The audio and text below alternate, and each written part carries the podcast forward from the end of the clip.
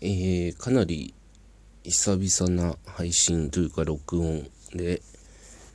えっ、ー、と、ちょっと見たら2ヶ月半ぐらい間が空いてて、前回が10月6日だかってなってて、まあ相変わらず断酒は続いてて、の傍らまあバイトをして過ごす毎日で、うん。特に大きな変化はこれといってなかったんですけど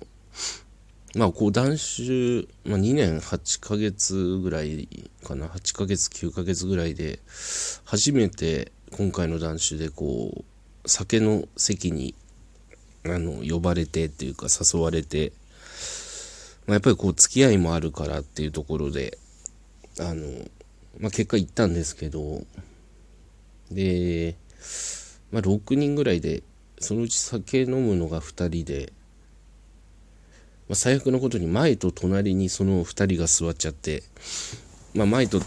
隣でこうお酒を飲んでる状態っていう席のこう位置で、でも特になんかこう間近でこう飲んでるのを見て飲みたいなとかいうのもなく同時になんか逆で、まあ、自分はこの酒でどれぐらいの時間とか、まあ、人とか、まあ、それこそ仕事とか、まあ、人間関係を失ってきたのかなとかなんかちょっとぼーっとこう考えてたり話適当に相づち打ちながらそこはやっぱりなんかこうコントロールできる人とできない人っていうのがまあ確かにいるんだなって思ってまあその飲みの席だけで普通に終われる人とその後家帰ってもまだ飲み続けるっていうパターンとまあ自分はもちろん後者でどんなに飲み会で飲んでも帰ってから自分で改めて飲まないとこう終われないというかそれがワンセットみたいなパターンが多くて、うん、でなんかよく今までこうミーティングなりで聞いてきたので その酒の席で呼ばれてまあその時は飲まなかったけど帰り道一人になってしまった時に飲んでしまったとかいう話をちらほら聞いててで帰りまあ一人になる時間があってまあ、分からなくはないなとそういう心境になっちゃうのは。やっぱりその場では我慢してたけどその飲めないイライラとかもあったりとかしてまあそうするとやっぱりまあ飲んじゃうとかっていうのでまあだからこういう時こそ気をつけなきゃいけないんだなとか思ったしあとまあ単純にこうまあ一回ではありますけどお酒の席で飲まずに過ごせたっていうところは、まあ良かったのかなって。まあ、だからって、まあ次も大丈夫だろうとは当然思えなくて、でもやっぱり、こう出た時の体の反応とかは知りたかったし、まあ結局そこで飲んじゃえば、まあ、自分のやめたいなって気持ちは、まあそこまでだったんだなっていうようなつもりで行ったんですけどね。まあ結果としては得たものは多かったかなって思って、まあ送別会かな？っていう感じだったんで、まあ気持ちよくなんか送り出したかったので参加できてよかったかなと思って、それが1ヶ月ぐらい前かな。まあそれ以外は特に、うん、大きな変化はなく、まあ、淡々とこう飲まないことの積み重ねができてる。っていうのはなんか一日を大事にできるなって最近ふと思って、まあ、それこそ飲んでる時は一日のあのなんか時間の速さももう全然早くて、まあ、飲んでる時間間も早いし、まあ、寝ちゃえばもっと早いしで。でまあ起きたらまた飲んでまた早いしで。全然なんか3日の飲むか寝るかとかしてても全然3日分の記憶がなかったりとか、まあ、もちろん全然活動的にもなれないし、まあ、家出るのは酒買う時だけみたいな。それに比べたら今はこう決まった日に仕事行って時間守っていってでまあ帰りはやっぱり今日もちゃんとできたなっていうところで充実感というか満足感を得られるようになってまあこういう感覚も長年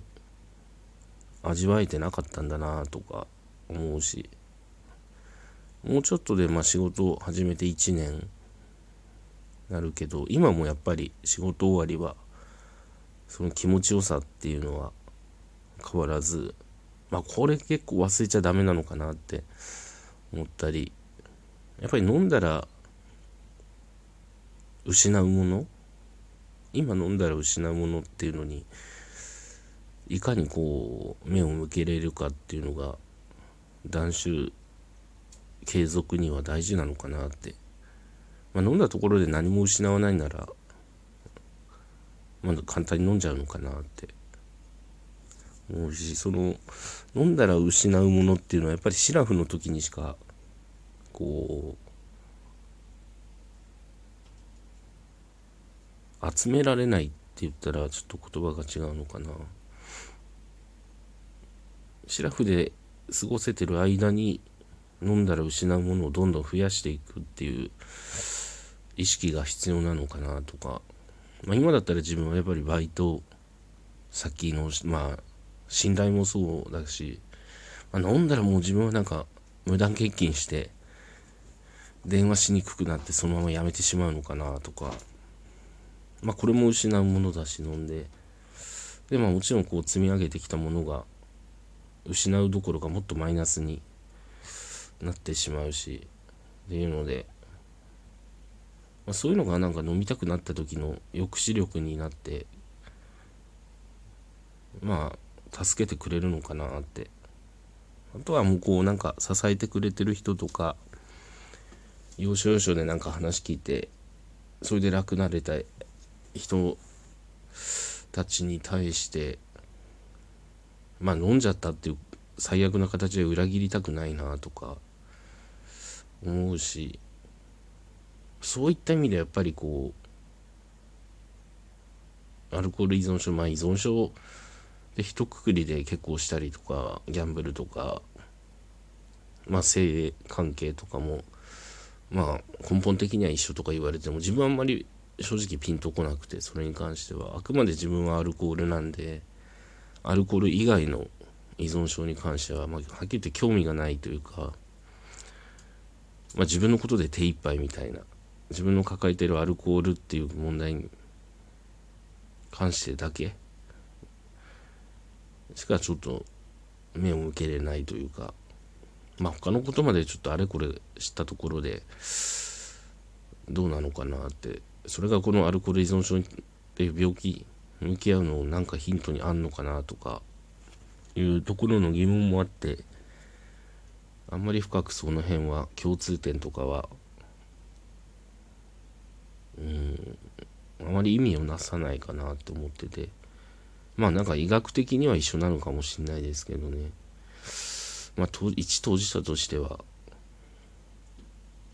自分が飲まなきゃそれでいいわけでのでよくこうまあ一人じゃやめれないというやめ続けることが難しいっていうのはよく言われるけどまあその意味がだんだんなんか色濃くなってきたというかやっぱり助けてくれた人がこう辞める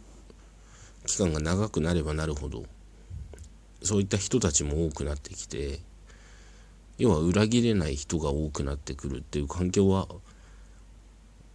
すごく自分にとってはプラスだなと思ってそれがなんかこう監視の目みたいな。いつまでなんかいつでもこう見られてるとかだったらしんどいのかなと思うけどそういうことでもなくまあなんか今やめてまあここまで来れましたよとかいう報告ができる人がいるっていうのはすごくありがたいことなんだなって、まあ、そういった意味でもやっぱり一人でやめれないっていうやっぱどっかでうん自分あんまり悪いこととは思ってなくてこれがこうやめてる自分を認めてもらいたいとかっていうのは認めてもらえるような場所だったり人だったりすればどんどんどんどん褒めてもらうのも大事かなって。まあはっきり言って依存症以外の人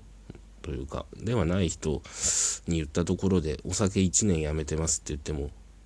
まあそうですかで終わっちゃったりとか。別にそんな1年やめたから何なのっていう話になっちゃうし。やっぱり当事者だったりの中で認め合うとか褒め合うとか。っていうのがすごく重要なんだなって。まあ自分もやっぱり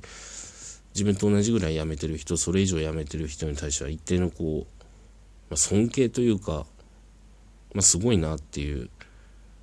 のでやっぱり自分もじゃあ辞め続ければその年数に達せられるのかなとか希望にはなってるしうんなんかここ最近はその一人で辞めれないっていう一人の解釈がだんだんなんか自分の中で広がってきたかなって思ってますね。っていう感じでまあちょっと空いちゃったんですけどまたちょっと近況を話してみました。